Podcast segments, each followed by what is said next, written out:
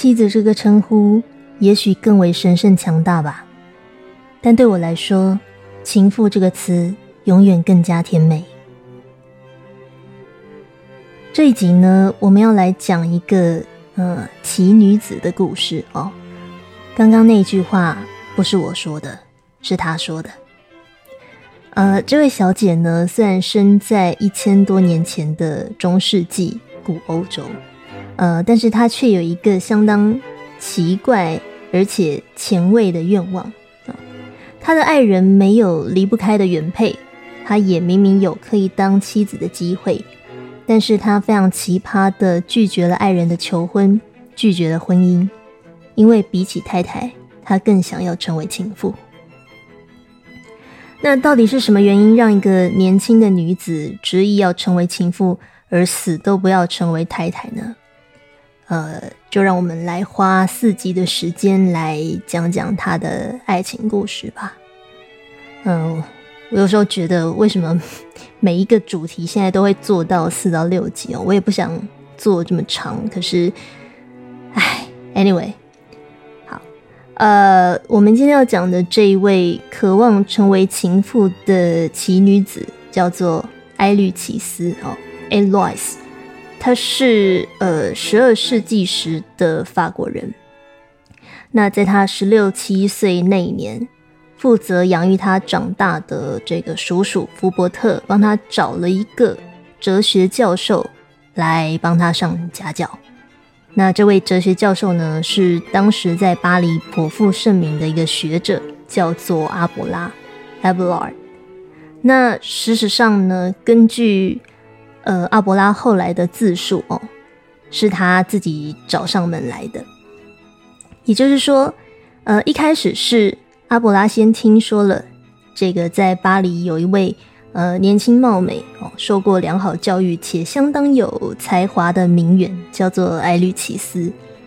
那这个对自己的呃学养和才华都相当自负、傲慢的阿伯拉，几乎是一听到艾律奇斯的盛名，就决定要得到这个女孩哦，让这个女孩爱上自己。那他在写给友人的信中是这样说的哦，我念给大家听。他说。在巴黎有位年轻女郎，天生尤物，是上天给人类观赏的绝美模型。亲爱的埃律启斯，她是牧师福伯特著名的侄女。她的才智与美貌，即使是木石心肠的人也要为之倾倒。她所受的教育也同样的高超。除此之外，埃律启斯也是艺术中的能手。所以你可以想见，这当然更足以令我销魂。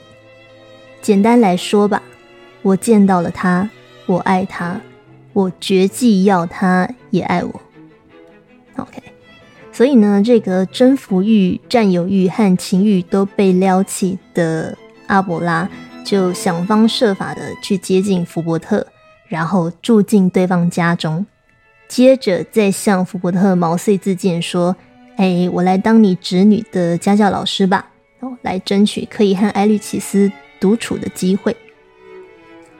接着呢，这个呃故事发展就像你想的那样，阿伯拉几乎是立刻就开始引诱艾律奇斯，想要与他上床。那很快的呢，呃，艾律奇斯也疯狂的爱上阿伯拉，他热烈的回应老师的诱惑，在上课时间跟老师做各种爱做的事。来发展跟探索他的性欲，那基本上这整件事就像呃 S O D 剧情一样啊。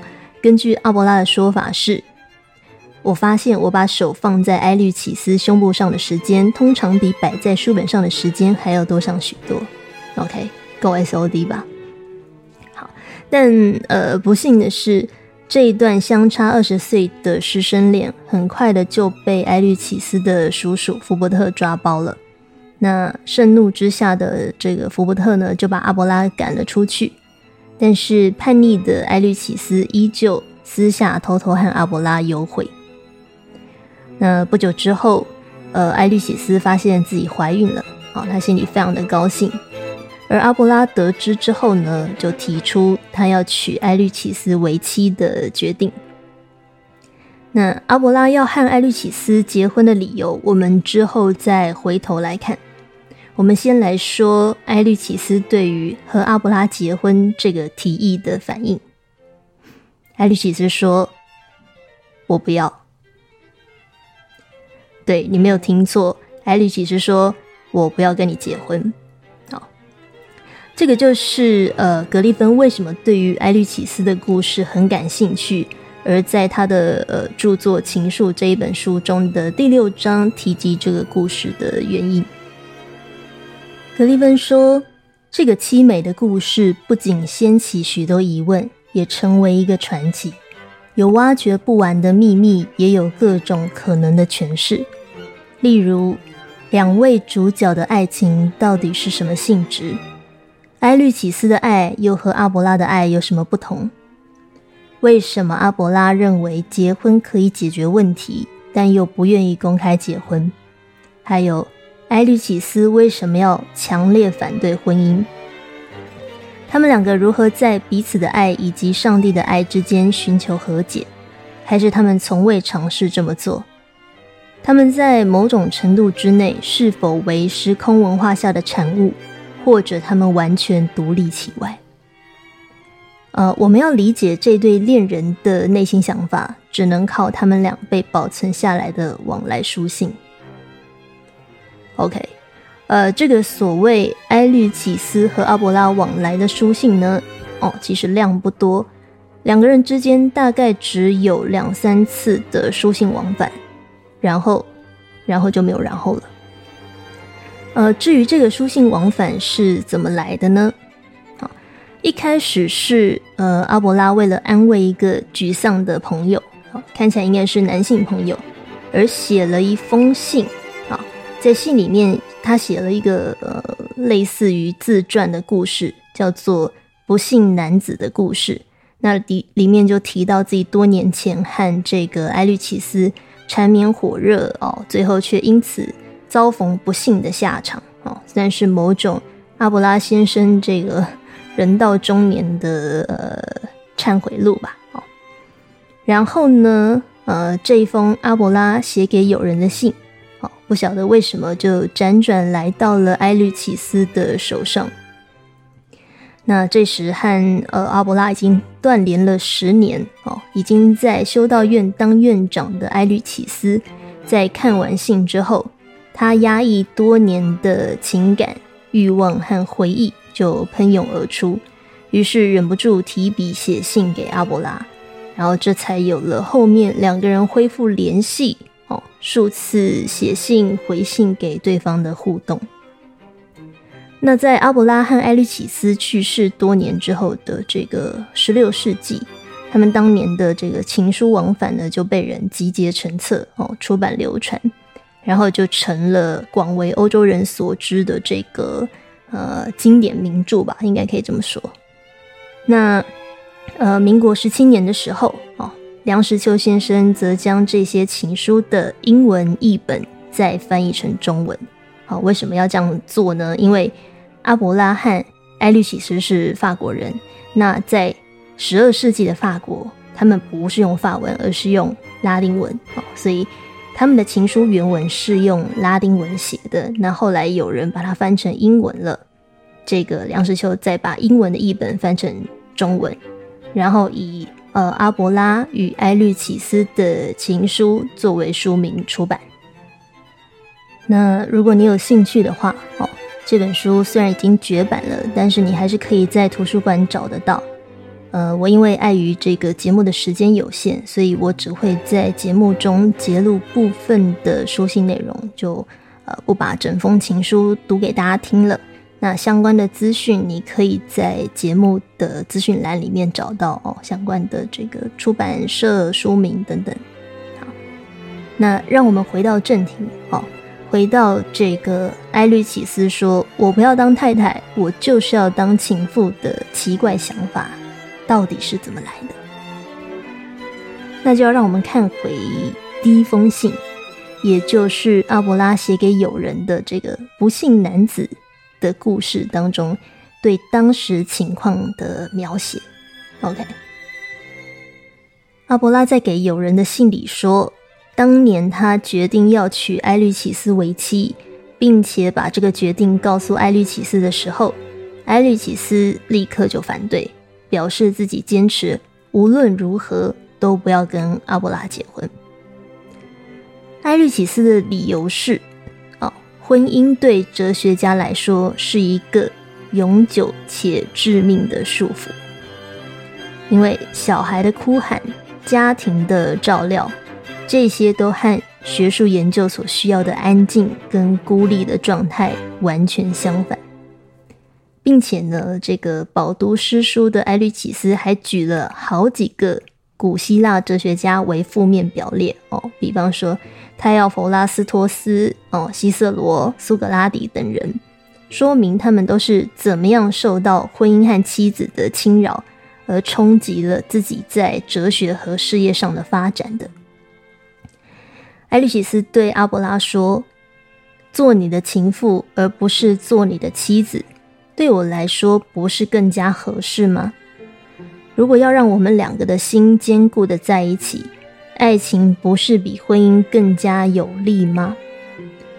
透过拮据艰难才能得到的快乐，永远都是最有滋味的。”反过来说，那一些平凡的、平常的、容易得到的快乐，最后总会渐渐变得淡薄无味。呃，请注意埃律启斯提出的几个理由哦。第一，他觉得婚姻和妻子会成为男人的束缚，拖累他们的事业和人生。而且小孩很吵，照顾家庭很烦。啊，伟大的古希腊男性哲学家就有许多婚姻家庭的受害者。第二个，对爱人来说，爱情比婚姻更有利。换句话说，呃，对中世纪出生的埃律启斯而言，婚姻和爱情显然是两种完全不同的，而且没有交集的东西。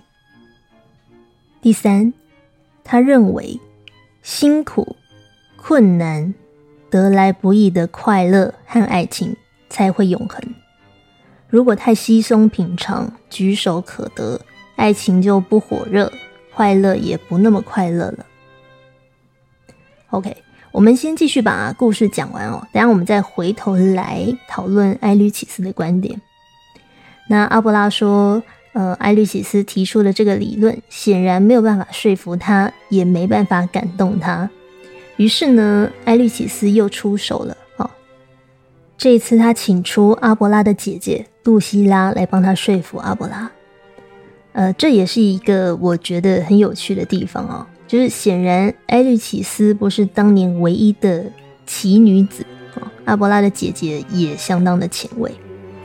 这个露西拉就对弟弟说了：“他说，弟弟啊，你是想怎样？你是真的想和埃律奇斯结婚吗？”对，埃律奇斯固然值得永久的爱恋，毕竟他集美貌、青春与才华于一身。你要是爱的要死，你就爱的要死吧。但是我要老实不客气的告诉你，爱情呢，也不过就是一朵稍受打击就会枯萎的花朵。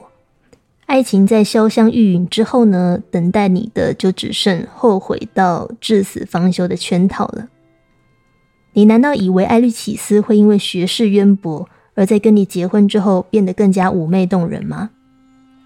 对，有些女人就喜欢三姑六婆卖弄聪明。这个她婚后跟闺蜜聚在一起议论八卦的时候，只怕你受不了，看到就想逃。我当然知道艾律启斯不是这样的人，可是你要知道，某一些话题或调情，在情妇面前可以大聊特聊。但是当这个女人变成你的妻子之后，这些话讲起来就变得不雅跟下流了。这就是婚姻讨人厌的地方。你说你对艾律启斯是真爱，我相信你是，也相信他是。可是问题在于婚姻本身，你难道能证明婚姻本身不是爱情的坟墓吗？别忘了，丈夫和主人是很严厉的角色。如果你让埃律启斯成为你的妻子和奴婢，恐怕他就再也不会是你现在心中想象的那样美好了。婚姻是会把女人变成庸妇的，埃律启斯大概也难幸免于此。OK，这个是呃阿伯拉的姐姐写给他的哦，或者说跟他说的一段话。那呃这边我们要先稍微补充哦，提到一下这个中世纪的背景，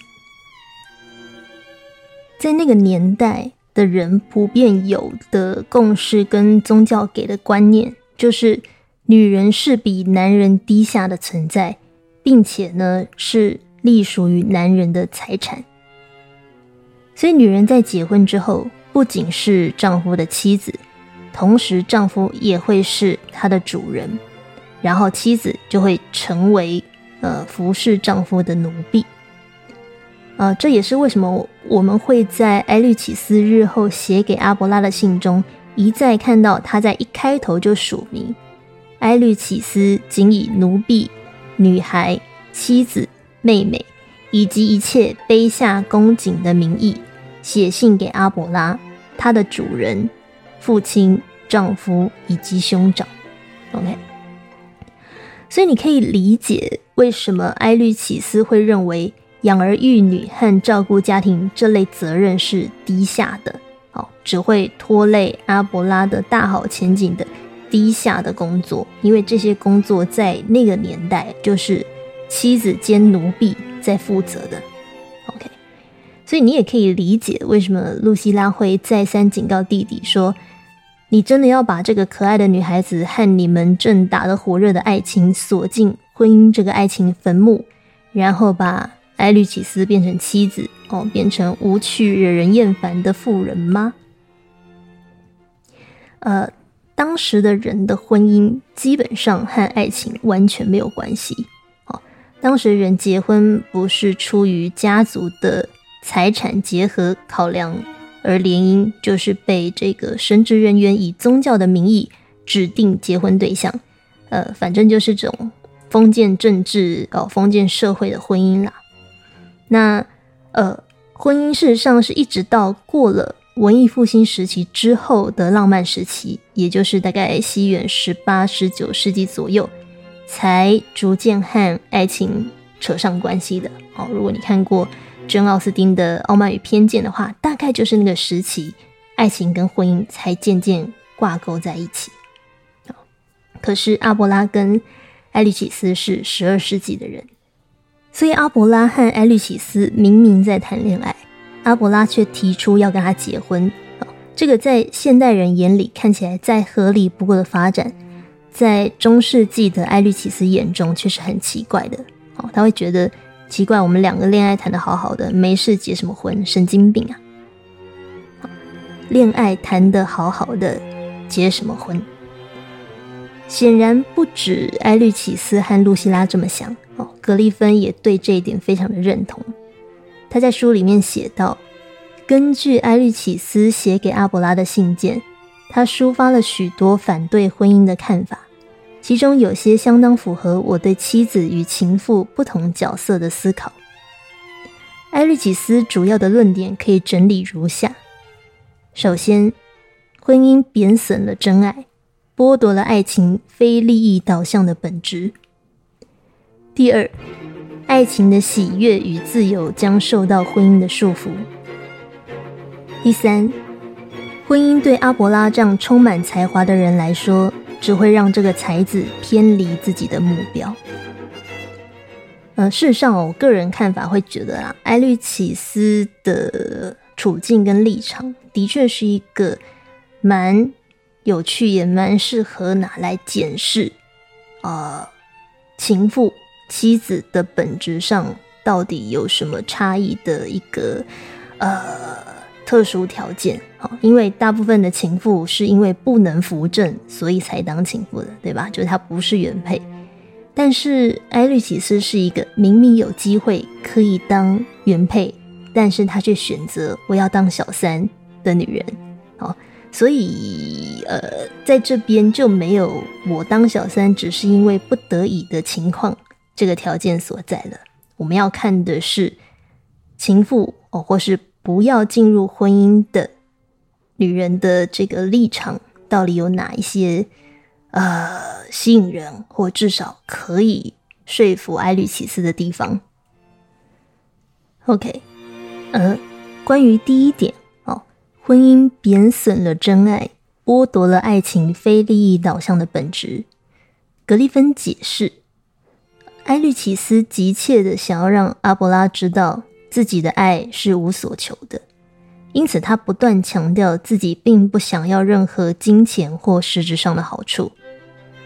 埃律奇斯对阿伯拉说：“我应你的要求。”改变了穿着和想法，只为了证明你是我身体与灵魂唯一的主人。上天明鉴，除了你的人，我对你毫无所求。我只要你，而不要属于你的其他东西。我不要婚姻，不要任何的聘金和遗产。对埃律奇斯而言，婚姻会贬低、污蔑他的爱。因为埃律奇斯相信，人在结婚之后总会想要从婚姻当中得到某些东西。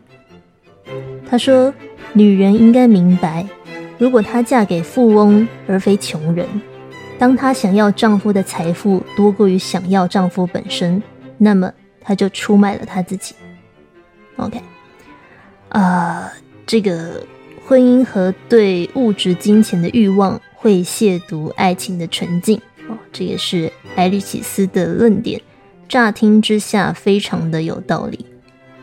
但是如果你觉得他的说法好像有哪里怎么听起来就是怪怪的，OK，不要怀疑你的感觉。我们等等会再回来看这个有一点怪怪的点到底怪在哪里。那格利芬首先肯定了埃律奇斯的观点，他认为对十二世纪初期的女性来说。埃律奇斯这种想法表现出来的独立精神让人刮目相看。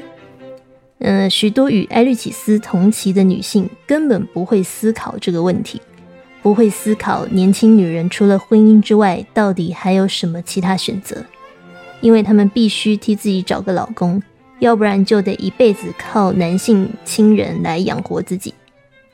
然而，女人一旦找到稳当的对象，就得一辈子服侍对方，来作为她靠婚姻取得社会地位的报偿，而且他最好能生个男孩来传宗接代。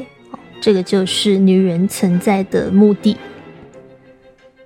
所以在这个情况下，嫁给有钱人会比嫁给穷光蛋好，因为至少女人在婚姻当中可以舒服一点，而且呢，结婚也比当妾好，因为女人只能完全依靠男人，那有婚姻的保障。会让他们比较不容易被抛弃。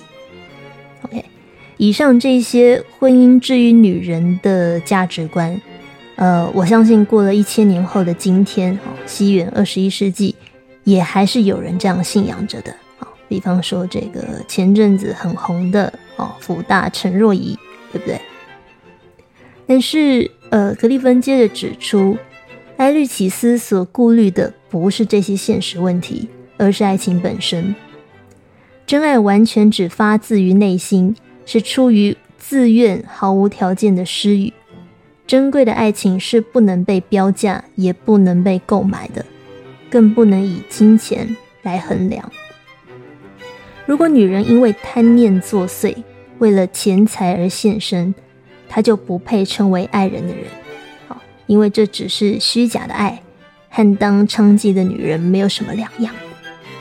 真正恋爱中的女人对爱人并无所求，他只期望肉体甜美的慰藉，以及因为对方歌颂他而提升所有男人对他的评价。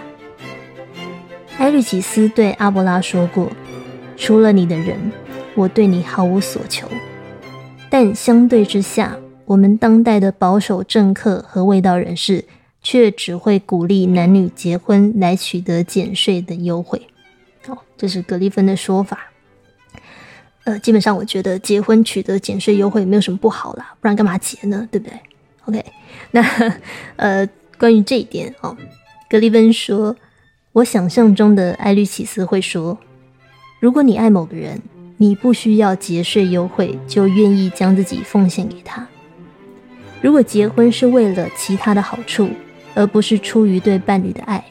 也许要真正超脱利益，就只应该相爱而不结婚。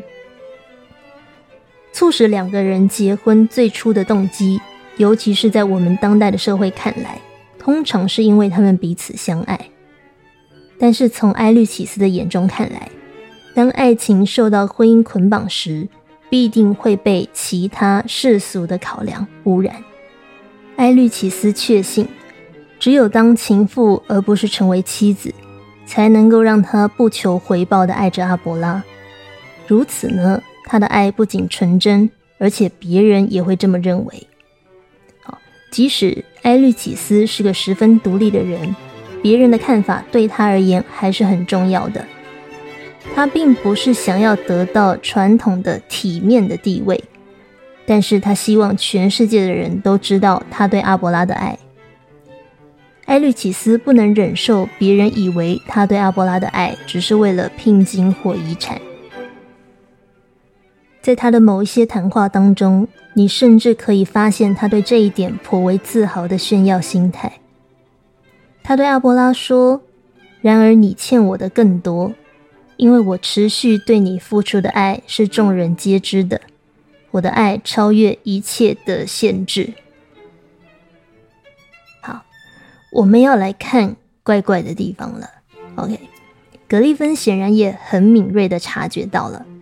他在这一段之后接着反思，说了一句：“可是这里出现了一个问题，爱情或是任何形式的人类情感，真的能超越利益吗？爱情或任何形式的人类情感。”真的能够超越利益吗？好，这是一个非常好的问题。呃，关于这一点呢，我和 A 先生曾经对此有过小小的讨论。好，呃，也不能算讨论啦，我们有过一个类似这个主题的对话。那我和他的想法哦，其实不太一样，但是某种程度似乎有殊途同归，这一点让我觉得蛮有趣的。呃，一开始是他先提到了这个爱的没有目的性这一件事。那因为呢，他是在一个和我们的这一段关系毫不相干的文本当中，呃，夹带或者说偷渡了这句话嘛。哦，所以尽管我那个时候看得出来这句话是要写给我看的，但是因为没有前后文的脉络可以依循，所以我第一时间误会了。哦，我以为他写那句话是要点醒我而写的，哦，就是我以为他要我去试着练习，去呃不带目的的爱人，去没有目的的爱他之类的。所以呢，那个时候我就问他，我说这个师傅，请教我最后一件事吧，要怎么样才能够爱的没有目的性？结果他竟然回我，他说。你就告诉别人，我不是有目的的。妈的，烂透了，对不对？这算哪门子的做法？所以我那时候就默默的在心里翻了个白眼，跟他说：“不好意思哦，这个我只做到过没有条件的爱，但是我很难想象什么叫做没有目的的爱。”那他就问我差别是什么？这两者差别是什么？我说，差别是不论如何和不用更多。呃，什么意思呢？我的意思是，没有条件的爱就是不论如何，不论你有多机车，我有多想掐死你，我都还是没有办法改变我对你的感觉。这个喜欢就是喜欢，爱就是爱。那虽然呢，我也觉得自己这样非常的没有骨气，虽然我也很不想这样。明明这个亏惨了，但是却还是爱。可是，这个我的心要怎么感觉，那就实在不是我可以控制的嘛。所以在试着抵抗过几次，我都失败了之后呢，这个我就放弃抵抗了。哦，不管这一段婚外情现实条件有多苛刻，有多匮乏，我有多少需求都没有办法被满足，都没办法停止我对这个人的爱。这个就是我对于无条件的爱的定义，OK。那当然，这个对于我的描述啦，哦 A 先生一如既往的不置可否。那不过那个时候我会丢出这个问题给他，是因为我刚刚讲的嘛，我在一开始误会了他的意思哦，以为他那句话是要劝告我的。几个小时之后，我才恍然大悟，看懂他的意思。呃，那句话并不是他要规劝我而写的，而是那个是他对我的心情。也就是说，如果我没有解读错误的话啦，他那句话的意思是，他对我是没有目的性的爱。哦，我在有了这个认知转变之后，我才传了那个讯息说：“师傅教我最后一件事吧，对不对？要怎么样爱的没有目的呢？显然你做到了嘛，我做不到。OK，当然啦，呃，我没有办法去验证我的解读是不是他的意思。”呃，不过我猜他所谓的没有目的性，应该是指这份感情并没有为了追求现实利益的目的存在吧？好，的确，对不对？这个我这个家伙呢，要钱没钱啊，要资源没资源，要家世没家世，要人脉没人脉。那你如果跟我在一起啊，跟我瞎搅和的话，也不会让你成为什么乘龙快婿。从此拿到这个晋升上流或飞黄腾达的门票嘛，所以跟我待在一起呀，没有什么实质的目的，你可能就是单纯喜欢，单纯觉得快乐，仅此而已。我猜他是这个意思啊。呃，那这一点也正是埃律奇斯所强调的啊，因为不是身处于带有利益需求或政治导向的婚姻，所以情妇和爱人之间的爱。和埃律奇斯所谓这个庸俗的哦世俗的考量没有什么关系，这个呃没有目的性的爱哦，跟钱无关，跟嫁妆无关，跟婚姻带来的呃这个节税优惠无关，呃跟我觊觎你父母的家产人脉无关哦，跟我要找一个人来帮我传宗接代无关，跟我要找一个呃我老了之后可以帮我。长照我收尸，不要让我孤独死的人无关。OK，呃，我想这个大概就是 A 先生所谓的没有目的性的爱哦，或是埃律启斯所谓的超脱利益、不求回报的爱吧。可是啊，抱歉，我是个现实的人。好，可是话又说回来，婚外情的爱对一个别人的丈夫来说。本来就相对容易没有目的性啊，不是吗？因为这些带有物质哦或利益性质的目的，大部分都可以在他的婚姻当中被满足了，对吧？当然啦，哦，情妇那一方大可说这个我没有图你的钱啊，我也没有要你买包、买房、买车给我哦，我对你的爱没有任何利益掺杂，但是。出轨方如果对情妇可以爱的没有目的，难道不是因为妻子先帮情妇承担了出轨丈夫的这些目的性吗？我的意思是，难道不是妻子已经先帮情妇把这一项成本给隐藏起来了吗？这个男人在婚姻里面已经得到这些东西啦，干嘛还要跟情妇要呢？对不对？特别是如果这个丈夫。打从一开始结婚就是以追求这些实质利益为目的而结婚的时候，如果今天这个情妇同样是跟这个男人谈恋爱，但差别是这个男人从人夫哦改成单身汉的状态，那么情妇真的能确定这一段没有实质利益为目的的爱，还是可以这么容易的成立吗？你还能真的确定这个男人对你的爱没有丝毫目的性，单纯就只是因为喜欢你而和你在一起吗？这个也是为什么我说我做不到没有目的的爱的原因。我们就不要讲这个金钱啊、物质啊这类实质利益的目的了。OK。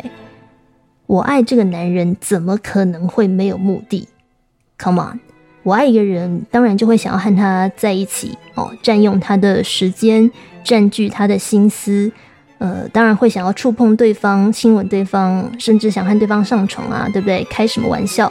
所以，我想要这个人的时间，我想要他的情感、他的心思、他的体力、他的身体、他的人。Yes，这些都不是金钱和物质，但是你难道会说这些都不是目的吗？如果我对这个人的爱毫无目的性，也毫无欲望可言的话，我就不会因为大量的忍耐而这么痛苦、这么委屈了，不是吗？我就干脆出家算了，对不对？至少啦，我可以说，哦，这个我跟 A 先生穷搅和这么多年呢，我对他的爱所带有的目的性，就是我想要尽可能的常常和他待在一起，占据他大量的时间和注意力。OK，这就是我的目的。所以呢，一如我在前面强调的啊，我是一个现实的人。最终这个目的，我的这个目的达不到所以让我觉得非常的痛苦，太痛苦了，我就不要这段关系了，因为我没有办法继续不带目的的爱他。好，我们就不要这个矫情或假清高，说自己什么都不想要了。OK，你在这个关系里面一定有你要的东西，只是你是不是把它算成？利益的一部分而已。好，所以格利芬也反问了嘛：爱情或任何形式的人类情感，真的能超越利益吗？好，抱歉，我的答案是不行。呃，如果我们不把利益狭义的定义为物质跟金钱的话，而是定义为对某个人来说的好处或是欲望满足，那我想人类的情感。终究是想要有所得哦，有所回报的。事实上呢，我认为一个人可以感受到某一种情感，这一点本身就是一种利益，一种回报。OK，比方说这个哦，做善事、做慈善的人，他图的利益是什么呢？哎，我觉得就是某一种自我感觉良好。不管是这个出于因为我有能力给予他人。所以我会因此觉得自己很富足的自我感觉良好，还是出于啊我真善良，真是个好人的自我感觉良好，甚至哦，请这个大家不要否认啊，甚至出于看到别人活得比我辛苦，比我可怜，我的人生还是相对优越的自我感觉良好。OK，这一些透过这种呃慈善施予的人际互动。所得到的情感反馈本身就是一种目的，就是一种利益。不然你去当那个被施舍的人看看嘛，啊，OK。所以啊，这个就让我们来到了格利芬对埃律奇斯的质疑。啊，他说，埃律奇斯也许真心不求阿伯拉给他任何物质上的报酬，埃利奇斯只爱阿波拉这个人。也就是说，他的爱超脱利益。不过话说回来，埃律启斯似乎也从自己足堪表率的爱情中获得很大的满足。他沉溺于自我，很自傲自己能够付出这样的爱。这就是我刚刚说的嘛，以获得自我满足为利益的情况。OK，嗯，老实说了。呃，我为了做这几集节目哦，在看完艾律奇斯的故事和他写给阿伯拉的情书之后，我觉得，与其说他深爱阿伯拉，不如说艾律奇斯某种程度非常的自恋。他深深沉迷在自己如此对为对方这个牺牲奉献、隐忍受苦的情境当中，呃，觉得这些折磨衬托出了他的爱有多。崇高哦，他这个人爱起来有多了不起？OK，那呃是啊，这个我也曾经有过这种心情嘛，哦，觉得自己能够呃为了爱忍人所不能忍，能吃得下别人吃不下的苦哦，真是有够伟大，我他妈都想帮自己写一部史诗了。但是这种自恋呢，哦，跟什么很像呢？这个，如果男性听众们很难想象这种受虐狂式的自恋的话，哦，请回想一下，有多少男人都已经七老八十了，还是喜欢时不时跟人家讲说：“哎，我们当年当兵的时候多苦啊，多操啊，这些当年勇。”然后讲的时候，整个人看起来哦神采奕奕、容光焕发，完全不苦的样子。对，我们在说的就是这种受虐式的自我满足。OK，呃，格利芬接着很不客气的点出，他说。埃律启斯所谓超脱利益的爱情有一个阴影存在，特别是当权势和爱情不能平衡的时候，或者说双方的权力地位和爱情不能平衡的时候，这个时候所谓的超脱利益是否也代表了臣服？特别是当臣服的一方还会对此呃自吹自擂，那几乎可以说是被虐了。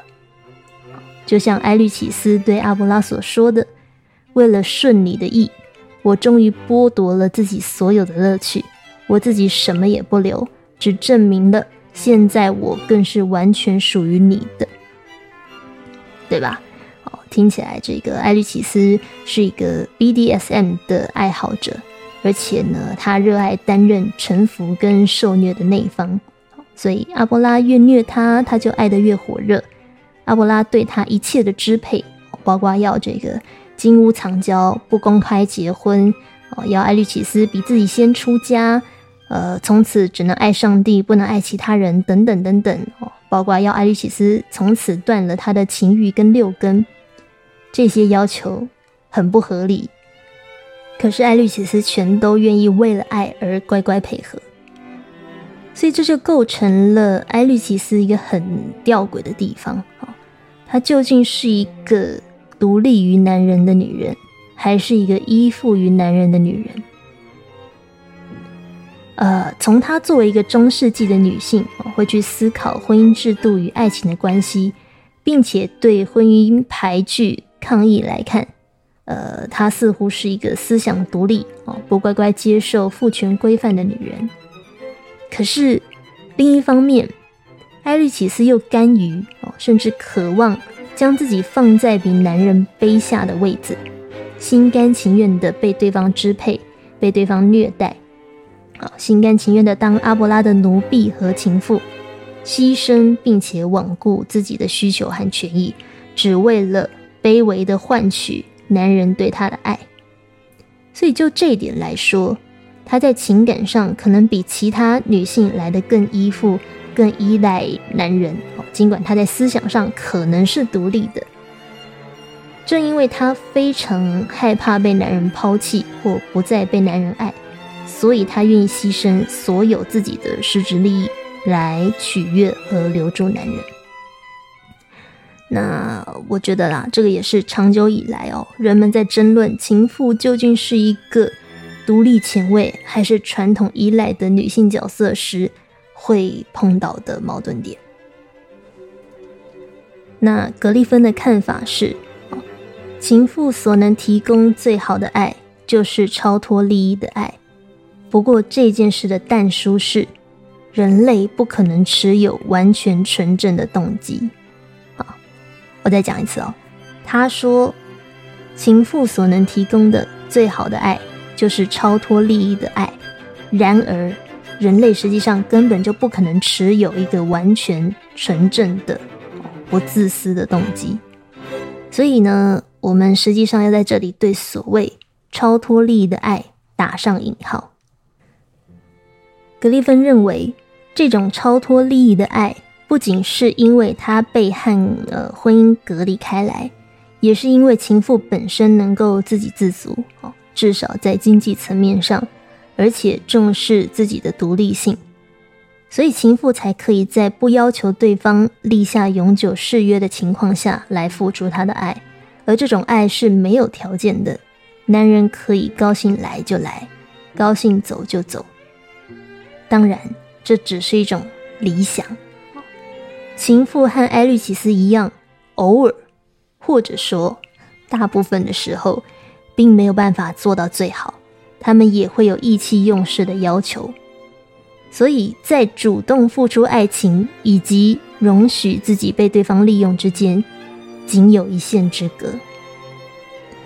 情妇出于勇气与独立的超脱利益，很可能只是因为，重点来了，情妇出于勇气和独立的超脱利益，实际上很可能只是因为她忽视了自己的价值，觉得自己不配拥有完整的感情而已。但是格利芬说啦，这个超脱利益的爱情对他来讲，还是一个永远都值得努力的理想。我觉得他刚刚提到这一点非常的重要，对不对？啊，这个情妇自认为的啊，为爱勇敢，为对方牺牲奉献。哎，其实我觉得不要说情妇啦，很多在婚姻里面的人呢，很多在婚姻里面的妻子，难道没有说过这些话吗？对不对？很多当事人也都觉得。对我就天生这个命苦哦，活该操劳。那这些想法的核心信念是什么呢？核心信念是来自于我不配，我不值得更好的的这种呃自我价值低落，或是自我感觉不良好哦。所以很好玩哦，就是牺牲奉献、甘之如饴背后，其实真正藏着的核心信念是自我感觉不良好。可是，因为我们要承认自己不配这一点太痛苦也太困难了，哦，所以很多人宁愿换一个角度自我催眠，说这个，呃，我愿意为了他人牺牲奉献，是因为我性情高尚啊，哦，来获得一种虚假的自我感觉良好，来安慰跟合理化自己的委屈和牺牲。呃，你知道我当年也是。在跟这个心理师磨了很久哦，把那些呃自我保护、自我催眠、自我合理化的借口全部都磨掉之后，我才终于这个撕心裂肺的爆哭，承认说：对我之所以可以接受自己在婚外情当中这么委屈哦，就算没有得到我想要的东西，我也坚持待在里面，是因为我从小到大都认为我是一个。根本不会被男生喜欢的劣质的女生哦，格差品，上帝造坏的女生，所以我觉得我不配，我没资格拥有一个健康的、正常的、可以被好好善待跟呵护的爱情关系。好，那呃，以后我们这个专门讲原生家庭对于女性。呃，如何形成所谓的情妇体质的影响时，就会讲到哦，很多这个抱着我不配的想法而成为小三的女性，呃，事实上很小开始就在家中当家人的祭品，或是父母关系当中的第三者了哦。他们常常呃为了家人，为了父母牺牲自己，所以早就习惯了这件事。因此，你可以说。呃，牺牲奉献对他们来说只是一个他很熟悉也很擅长应对的舒适圈而已。尽管他们实际上并不舒服，也并不喜欢。那关于这一点啊，有一个这个未经证实的说法哦，野史就是埃律启斯之所以是被叔叔福伯特养大，是因为他一出生的时候就是一个私生女哦。所以他在家庭当中的地位并不高。那他之所以可以能够获得这个才名哦，在巴黎呃赫赫有名，都得益于疼爱他的叔叔福伯特的鼓励和支持。那假设哦，假设艾律奇斯是私生女这件事情是事实的话，那么如果我们从这个家族系统的角度来看。呃，某种程度，它可以解释艾律奇斯的奴性为什么这么高。不管这个阿布拉怎么样虐他，他都还是死心塌地的原因。呃，除了当时的时代背景，这个女性本来就是从属于男性的奴婢或财产之外，我个人认为比较深层一点的原因是，作为私生女的艾律奇斯骨子里是非常恐惧。被人再次抛弃的，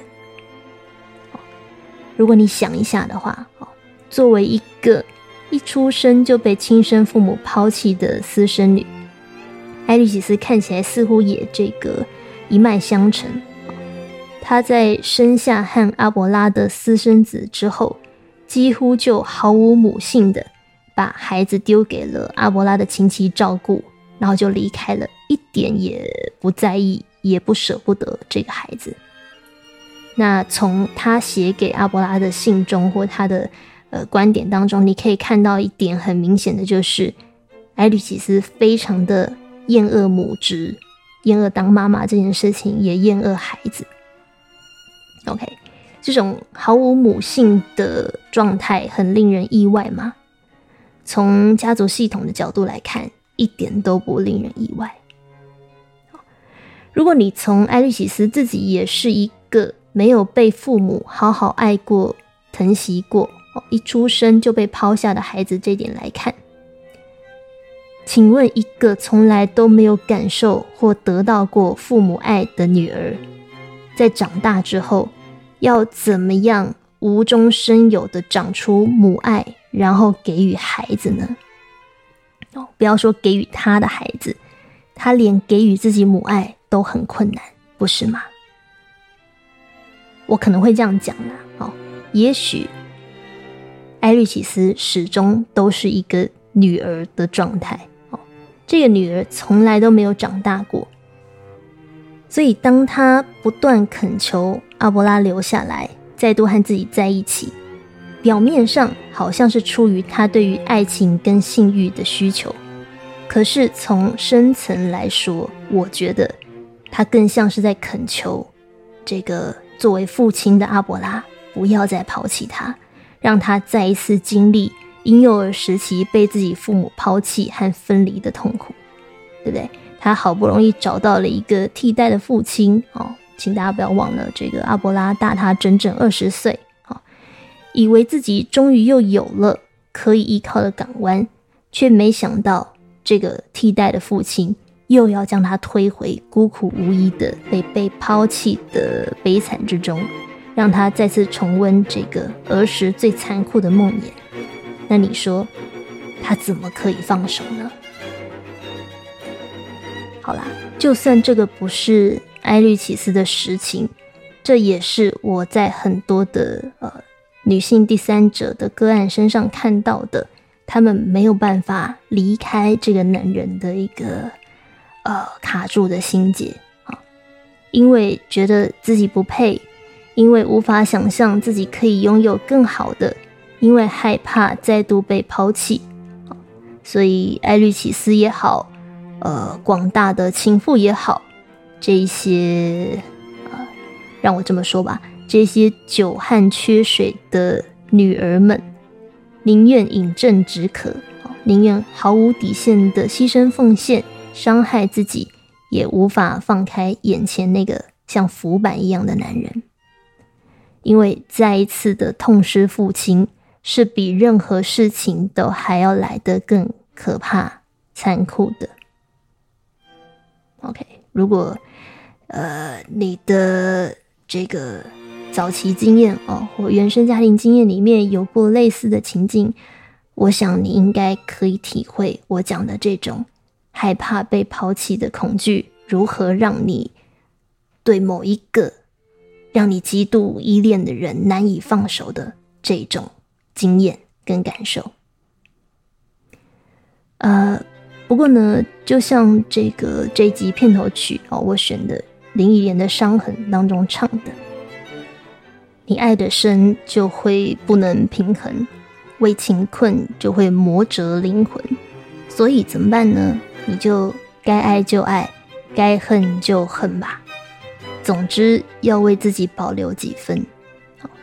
有时候呢，爱就美在它无法永恒，而且。”爱有多销魂，就有多伤人。所以，如果你勇敢爱了，也要勇敢分啊！不要再一直失眠，反复的醒着细数伤痕。那心理咨商之所以可以协助我们挣脱这个想分却怎么样都离不开的困境啊，帮助我们戒断对对方的成瘾性。